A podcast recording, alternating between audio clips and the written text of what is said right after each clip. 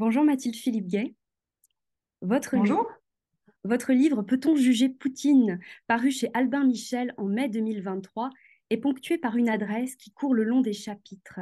Une lettre ouverte à une femme, à des femmes et à leurs filles qui ont subi les violences de la guerre. Je vous cite. Tu t'es dit indifférente au sort du chef de l'État qui a créé les conditions pour qu'une petite fille subisse la pire ignominie. Ce n'est pas le président lui-même qui a violé, humilié, blessé pour toujours. Ce ne sont pas ses mains qui ont frappé, ni ses paroles qui ont cherché à détruire le souffle de vie qui restait. Il a décidé de la guerre, c'est tout. Pourquoi devrait-il être jugé à l'instar de celui qui s'est servi de son corps, de ses mains, de ses mots? Pourquoi s'adresser d'abord aux femmes? Alors, je m'adresse d'abord aux femmes euh, dans ce livre pour plusieurs raisons. D'abord parce que j'en ai rencontré une qui m'a particulièrement touchée. Je pense que toutes les histoires de victimes de la guerre, en général, de la guerre en Ukraine en particulier, sont des histoires émouvantes. Mais il y a une femme qui m'a particulièrement touchée euh, elle est passée par Lyon et c'est une femme qui euh, a subi l'horreur en tant que mère, puisque c'est sa petite fille qui a vécu euh, l'horreur absolue. Et cette femme m'a touchée parce qu'elle savait quel était le combat que je menais avec beaucoup d'autres pour faire juger Vladimir Poutine. Et elle a eu ce cri du cœur que j'ai trouvé très juste. Mais qu'est-ce que cela va changer pour ma fille et moi que Vladimir Poutine soit jugé? Donc c'est d'abord pour elle que j'ai écrit ce livre et c'est à elle effectivement que je m'adresse en premier dans ce livre. Mais si j'ai aussi écrit pour les femmes, c'est que je me suis rendu compte que euh, depuis que Vladimir Poutine avait genré la guerre, sexualisé la guerre en faisant de l'Ukraine, dans ses discours, il, la compare en permanence à une femme. Une femme qu'il a appelée à violer plusieurs fois de manière euh, expresse et de recommencer à la violer. Euh, il a aussi légitimé les violences sexuelles sur les femmes. Et donc cette façon de genrer la guerre m'a aussi conduit à remarquer euh, le rôle qu'avaient les femmes dans la recherche de la vérité. Elles sont très engagées euh, dans la recherche des preuves sur les crimes qui sont commis actuellement en Ukraine et je voulais leur rendre hommage. Voilà pourquoi je m'adresse beaucoup aux femmes euh, dans ce livre. À travers votre livre, vous mettez en lumière l'état du droit international actuel, ses victoires et ses échecs passés. Quand on parle du droit international dans le contexte de la guerre aujourd'hui, à quel texte se réfère-t-on? Alors, le droit international, il faut comprendre que c'est un droit extrêmement ancien. Euh, dès lors que les États sont nés, qu'ils ont commencé à avoir des relations, on a eu un droit international pour régler les relations, justement, que ces États ont entre eux. La guerre, le commerce, euh, et, ne serait-ce que les courriers, les échanges. Tous les échanges ont été réglés par ce droit. Et donc aujourd'hui, quand on parle du droit international, on peut parler euh, d'un droit commercial, euh, de droit de la propriété intellectuelle, euh, de, droit diplomatique. Mais il est vrai que moi, je m'intéresse plus spécifiquement ici au droit de la guerre. Ce droit de la guerre qui, c'est assez paradoxal, doit beaucoup à la Russie, à l'action des Russes, et qui a pour objectif, ça va paraître un peu étrange, mais d'humaniser la guerre, de faire en sorte qu'il y ait des règles qui encadrent ces guerres qui, par nature, sont inhumaines, mais redonner un peu d'humanité dans la guerre. Et en tant que spécialiste des droits et des libertés fondamentales, il me semblait important de rappeler dans ce livre, mais avec des mots simples et des récits, de mettre en récit euh, ce droit de la guerre, ce droit qui cherche à humaniser la guerre. Les forces en présence ne sont pas toujours favorables au droit. Vous soulignez par exemple, page 120, la décrédibilisation du droit déjà amorcée par les guerres antérieures, dont les responsables sont restés largement impunis, est plus que jamais à l'œuvre avec l'agression de l'Ukraine. Et vous écrivez un peu plus loin, page 126, il était urgent de donner au droit les moyens de l'emporter sur la force. Quel est l'enjeu actuel pour le droit international? Paradoxalement, on a l'impression d'une certaine impuissance du droit. C'est vrai. Regardez le nombre de victimes, ne serait-ce qu'aujourd'hui ou demain, euh, en raison de multiples guerres euh, sur tous les continents. Donc oui, on a l'impression que le droit est impuissant. Mais en même temps, et c'est là tout le paradoxe, en même temps, on a euh, vécu une avancée extraordinaire depuis la Seconde Guerre mondiale, qui, est que désormais, c'est tout nouveau, c'est rien, on est à la préhistoire hein, de ce droit-là, mais désormais, on a des règles claires sur les interdictions, euh, durant les conflits. Alors bien sûr que ça ne suffit pas, bien sûr qu'il y a trop de victimes, mais on a déjà le cadre. Mais pour que ce cadre vive, pour que ces interdictions, notamment des crimes de guerre, des crimes contre l'humanité, des crimes de génocide, du crime d'agression, que ces interdictions-là vivent, il faut absolument que les juridictions puissent les poursuivre. Et c'est tout ce combat que nous sommes mais très nombreux à, mener. J'espère que les personnages de mes livres, qui sont tous vrais, tout, ce que je raconte est vrai et vérifiable, euh, j'espère que ces personnages-là vont inspirer mes lecteurs et mes lectrices et leur montrer que tout le monde a un rôle à jouer euh, pour que ce droit actuellement puisse aider à lutter contre l'impunité et puisse aider un tout petit peu à prévenir au moins euh, les horreurs de la guerre. Même si, bien sûr, il ne faut pas être naïf, et je crois que le, livre n'est pas un livre naïf. Hein. Peut-on juger Poutine? Le titre de votre livre contient plusieurs questions, c'est-à-dire qui, quand, où, comment, pourquoi? Et dans votre livre, commençons par la dernière question, pourquoi? Il se focalise sur le crime d'agression qui figure dans de nombreux codes nationaux, comme vous nous l'expliquez, dont celui de la Russie. Et c'est un crime que vous nommez le crime matriciel. Comment se définit-il et que requiert-il pour être démontré? Alors, le crime d'agression, c'est un crime relativement récent hein, dans l'histoire du droit international. Et c'est un crime, là encore, je vous ai dit tout à l'heure que euh, la Russie avait beaucoup beaucoup donné à l'humanisation de la guerre, et bien là encore, c'est un crime russe. C'est un juriste soviétique qui l'a inventé, Aaron Trenin, et c'est un juriste soviétique qui s'est battu pour qu'à Nuremberg, les dignitaires nazis soient poursuivis pour ce crime. Donc je raconte un petit peu l'histoire dans, ce livre, mais ce qu'on peut déjà en dire, c'est que euh, ce crime est un crime qu'on appelait auparavant le crime contre la paix. Et ça veut tout dire. C'est le fait de déclarer une guerre illégale et ces guerres illégales, elles ont aussi été définies euh, grâce aux Russes. Donc on sait ce que c'est qu'une guerre illégale. C'est par exemple une guerre qui n'est pas menée en légitime défense et une guerre qui n'est pas autorisée euh, par une organisation internationale. Typiquement, euh, la guerre en Irak, par exemple, était une guerre illégale et en son temps, la Russie de Vladimir Poutine a particulièrement dénoncé cette guerre en Irak et a appelé à ne pas soutenir cette guerre.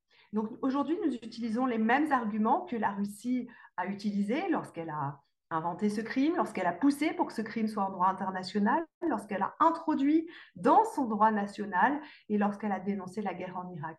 Il faut, et nous sommes d'accord avec la Russie de Vladimir Poutine à l'époque, il faut désormais que ce crime ne soit plus impuni. Et euh, Vladimir Poutine, qui l'a tant soutenu, euh, doit être euh, le premier dirigeant condamné pour ce crime depuis euh, les précédents, en tout cas euh, à l'ère la plus moderne possible. Donc il faut vraiment le juger pour ce crime. Si ce n'est pas lui, alors tous ces combats, des Russes en particulier, des Soviétiques et des Russes, euh, seront, vains, puisque eh bien, ce, crime disparaîtra s'il n'est pas puni pour celui qui a tant poussé aussi pour l'appliquer à d'autres personnes la notion de temps est primordiale dans votre livre et est liée à la volonté de juger pour le crime d'agression.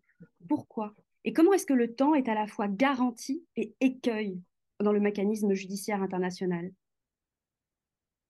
Alors, la lutte contre l'impunité, c'est toujours une lutte contre euh, le temps. Parce que euh, le temps, c'est celui de l'oubli. C'est-à-dire que pour les victimes, parce que moi, ma boussole, ce sont les victimes, euh, pour les victimes, le temps, ça veut dire une malchance que plus tard, le crime dont elles ont été victimes, les faits qu'elles dénoncent, soient oubliés, ou même soit, c'est encore pire, soit niés. Euh, donc ça, c'est le, la première chose. C'est une victoire, c'est une bataille contre le temps. C'est aussi une bataille contre le temps parce que les guerres sont longues. On croit toujours que les guerres vont être éclaires et courtes, mais elles sont en réalité très longues. Et pour pouvoir punir, il faut que la guerre souvent soit achevée euh, pour pouvoir avoir les preuves. Or, avec le crime d'agression, ce qui est extraordinaire, c'est que c'est un crime qui est assez court à commettre, puisque c'est le fait de déclarer une guerre illégale et qui va entraîner tous les autres crimes. Et donc ce crime-là, concernant l'Ukraine, a déjà eu lieu. Il y a déjà eu le crime d'agression, il a eu lieu au moins euh, le 24 euh, février, euh, lorsque Vladimir Poutine a déclaré la guerre. Donc le temps est très important parce que grâce à l'agression, on peut avoir un procès à court terme. On aura ensuite des procès à long terme pour les autres crimes, mais le crime d'agression est vraiment un crime que l'on peut juger à court terme en respectant évidemment les garanties euh, du procès pénal. Hein. ça, c'est une évidence. Donc, une bataille contre le temps, mais qu'on peut gagner grâce au crime d'agression. Et j'insiste encore, un crime russe, c'est ça qui est paradoxal. la preuve, son existence, son degré sont fondamentales dans tout procès. Vous en avez parlé. Comment rassemble-t-on aujourd'hui les preuves de ce qui se passe pour qu'elles soient recevables devant une cour de justice et pour qu'elles ne disparaissent pas? Alors, euh, aujourd'hui, on est quand même à l'ère des images, à l'ère des réseaux sociaux. Donc, on a vraiment l'impression, dès qu'il y a un conflit, je, parle ici d'Ukraine, mais on peut l'appliquer pour d'autres conflits, bien sûr. Euh, dès qu'il y a un conflit, on, est, on a l'impression d'être abreuvé d'images. Euh, donc, cela rend les crimes réels, mais aussi paradoxalement un peu niés, parce qu'on a l'impression parfois de, mise en scène. Donc, comment est-ce qu'on récolte les preuves? Pas comme ça. Les preuves sont récoltées selon des procédures très précise. Euh, évidemment que les images vont faire partie de ces preuves, ça peut, ça peut être un commencement de preuve, mais on va partir surtout dans la justice pénale internationale des témoignages. Donc on part des témoignages qui vont permettre d'établir des faits et on va vérifier chaque fait. Donc chaque fait doit être étayé par des preuves concrètes qui peuvent être euh, des prélèvements malheureusement sur, des corps, euh, qui peuvent être des, des, empreintes, qui peuvent être euh, des images satellites, qui peuvent être encore des relevés topographiques ou des analyses avec différentes expertises. Donc les preuves, c'est tout cela. Ça n'est pas que l'image et on part des faits, on essaye de vérifier chaque fait avant, bien sûr, de pouvoir mettre en cause ceux qui pourraient avoir commis ces faits. Alors ici, euh, puisqu'on parle de l'Ukraine, euh, la guerre en Ukraine, ce qui était assez extraordinaire, c'est que l'on a une base de données euh, assez importante, non seulement des crimes, mais aussi des auteurs. Alors, bien sûr, c'est assez nouveau, mais il y a une coopération de l'Union européenne, des États-Unis, et, donc qui, donne quand même naissance à une base de données très, très importante. Donc, les preuves, on en a beaucoup. on a aussi des auteurs, on peut relier à certains auteurs. Il faudra donc avoir les jugements. Et encore une fois, j'insiste, hein, mais euh, c'est important en respectant les garanties du procès pénal. Ça veut dire que les personnes mises en cause peuvent se défendre, bien sûr, parce que ça aussi, ça fait partie de la vérité, que de pouvoir avoir un auteur euh, qui se défend et euh, qui présentera sa propre version également. Au-delà d'une question de mémoire, vous le soulignez, la justice ouvre un espace de parole, un espace de parole ouvert à toutes et tous, quel est l'effet de la voix judiciaire pour cette parole et comment diffère-t-elle d'une autre voix, les médias par exemple? Et je pense notamment au passage que vous consacrez à Mike Preisner. Alors, les médias sont très importants, hein, évidemment, pour euh, faire connaître la vérité, mais c'est une vérité, et la vérité judiciaire en est une autre. Euh, donc ces médias, je leur rends hommage effectivement en parlant de la guerre en Irak, oui, parce que le héros de mon livre peut sembler être Vladimir Poutine, mais en réalité, j'ai aussi un contre-héros euh, qui est euh, George Bush. Donc je parle tout, autant de la guerre en Irak, de pourquoi on n'a pas jugé Bush, euh, que euh, de la guerre en Ukraine et des autres guerres finalement, hein, à qui on peut vraiment appliquer euh, ce qui est dit. Et donc je rends hommage aux médias pour le fait de donner des noms aux victimes, de parfois découvrir des corps qui n'ont pas encore été découverts par la justice. Donc les reporters de guerre en particulier font un travail extraordinaire. Donc la vérité des médias est importante. En revanche, ça n'est pas euh, la vérité judiciaire. Donc la vérité judiciaire, elle est euh, importante pour les pour euh, les victimes, bien sûr, et je pense que c'est une évidence. Mais ce que je montre à travers l'histoire de Mike, alors Mike, c'est un soldat, un soldat américain qui s'est engagé, je raconte son histoire dans le livre un peu plus, hein, mais pour résumer, c'est un soldat américain qui s'est engagé parce qu'il y croyait en Irak. Donc c'était un soldat américain convaincu d'aller rétablir la démocratie euh, en Irak. Mais Mike, on lui a demandé, comme à d'autres soldats américains, de torturer. Euh, il, raconte que euh, ce qu'il a fait un petit peu basculer, c'est une scène, alors que je raconte un peu plus dans le livre, mais qui est euh, une fois où il était seul avec un prisonnier qui avait un sac sur la tête. Il voyait du sang qui goûtait hein, de, ce sac, il voyait bien que le prisonnier n'allait pas bien.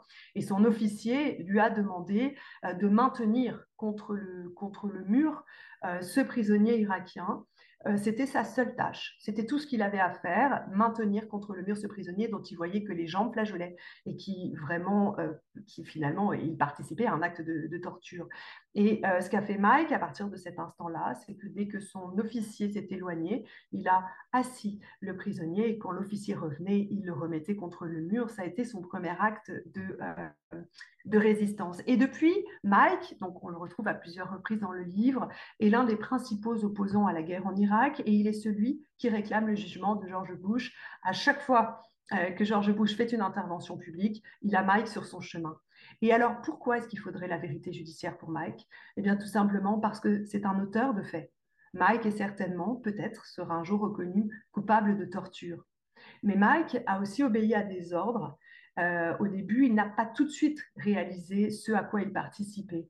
Donc, des personnes comme Mike, qui sont des auteurs, des subordonnés, ont aussi besoin de la vérité judiciaire pour savoir ce qui peut leur être reproché, je pense qu'il est prêt à assumer, mais aussi ce qui peut leur être pardonné. Pour se pardonner aussi lui-même, euh, il en a besoin. Donc on en a besoin, c'est évident pour les victimes de cette vérité judiciaire, mais on en a aussi besoin pour les auteurs, et je parle aussi de Georges Bou qui, à mon avis, aurait bien besoin d'être jugé. Je, parle ici de psychologiquement, mais je vous laisserai le voir dans le livre. Enfin, je vous l'avais peut-être lu dans le livre.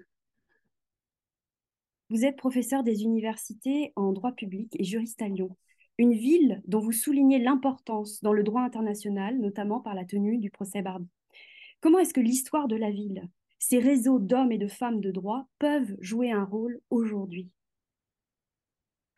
Lyon est pour moi une des grandes villes du droit international euh, français, euh, mais pas seulement, mondial. Je m'en rends compte à chaque fois que je me déplace euh, pour parler de ce type de sujet dans le monde entier. Lyon est effectivement la ville du premier procès pour crime contre l'humanité euh, en France, un procès qui a été jugé. C'était la première fois, Robert Badinter, ministre de la Justice, a autorisé euh, les caméras à entrer dans le prétoire.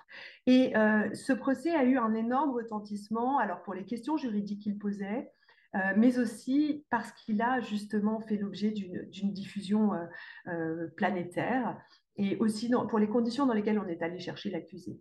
Donc Lyon euh, a un héritage, parce que ces juristes qui ont plaidé, euh, et j'en rencontre euh, presque toutes les semaines, ces juristes qui ont plaidé, ces juristes qui ont été des ces juristes qui ont jugé, et ces juristes qui donc ont participé à ce procès, ont, ont été profondément marqués et le transmettent encore aujourd'hui dans nos facultés et dans le barreau. Le barreau de Lyon, les universités ont été très engagées euh, dans le mouvement qui a conduit à faire entrer la France dans les négociations euh, qui, sont en train d'être menées pour euh, juger Vladimir Poutine et les autres.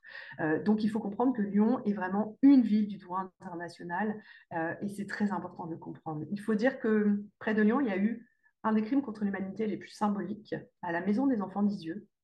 Et lors de ce procès Barbie, Barbie avait plusieurs euh, lignes de défense, mais il en avait une en particulier qui a beaucoup marqué. Euh, sa ligne de défense, c'était de dire c'était la guerre.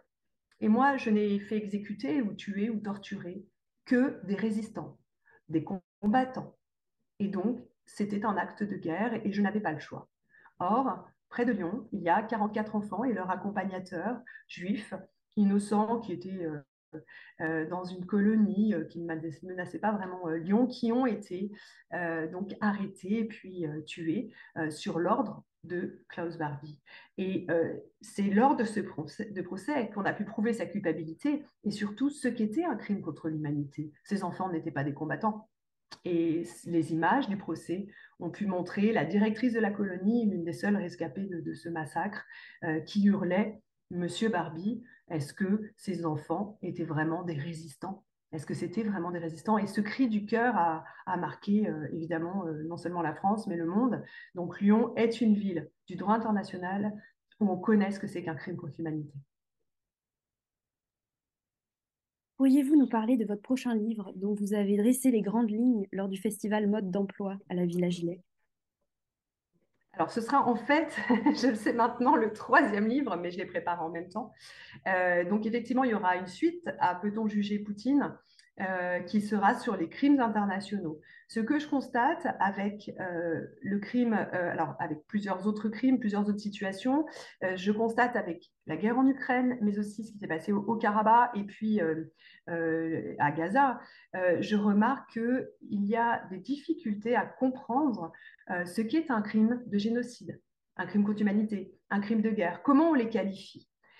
et donc mon objectif un peu pédagogique, sera qu'à la fin du livre, comme à la fin de Juger Poutine, je crois qu'on comprend très bien ce qu'est la justice internationale et le droit international, mais avec cette mise en récit, euh, l'objectif pédagogique sera que par une mise en récit, euh, je puisse expliquer euh, et que le lecteur et la, ou la lectrice puissent comprendre comment qualifier un crime, qu'est-ce qu'un génocide, un crime contre l'humanité, etc. Mais il y aura aussi une histoire, évidemment.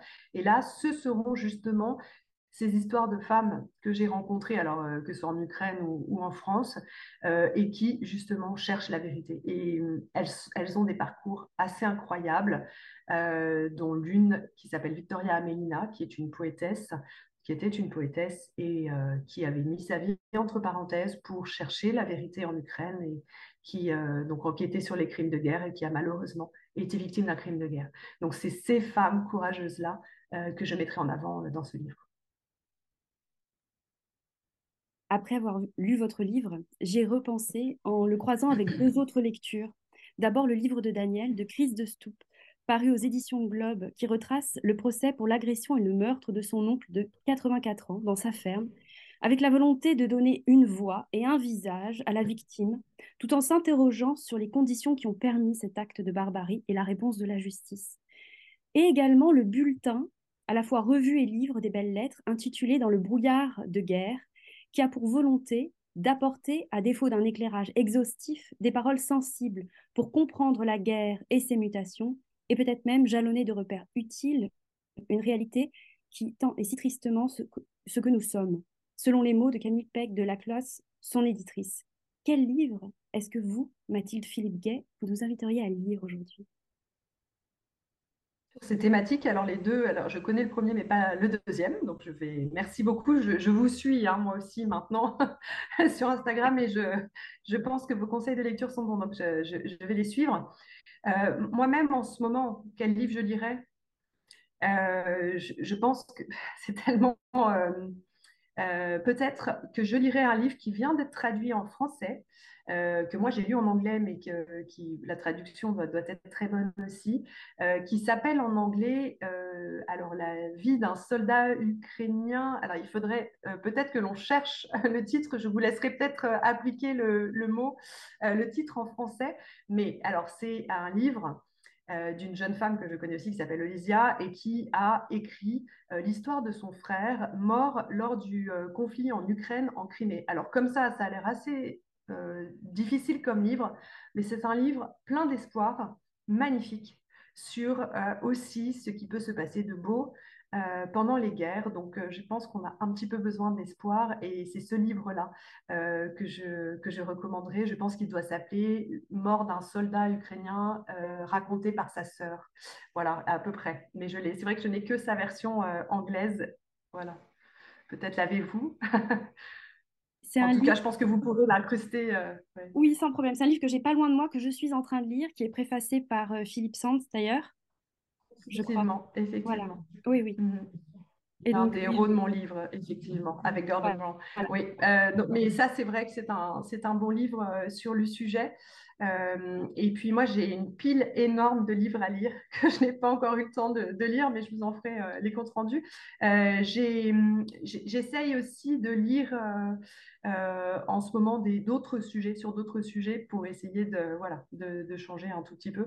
mais je, je recommanderais quand même peut-être une bande dessinée à vos lecteurs sur le droit international.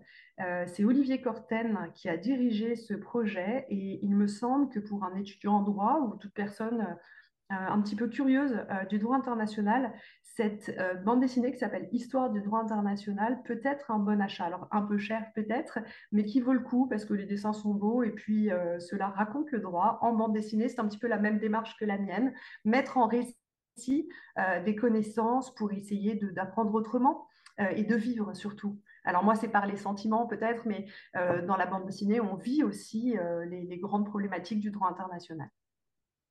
Merci beaucoup, Mathilde Philippet. Merci à vous.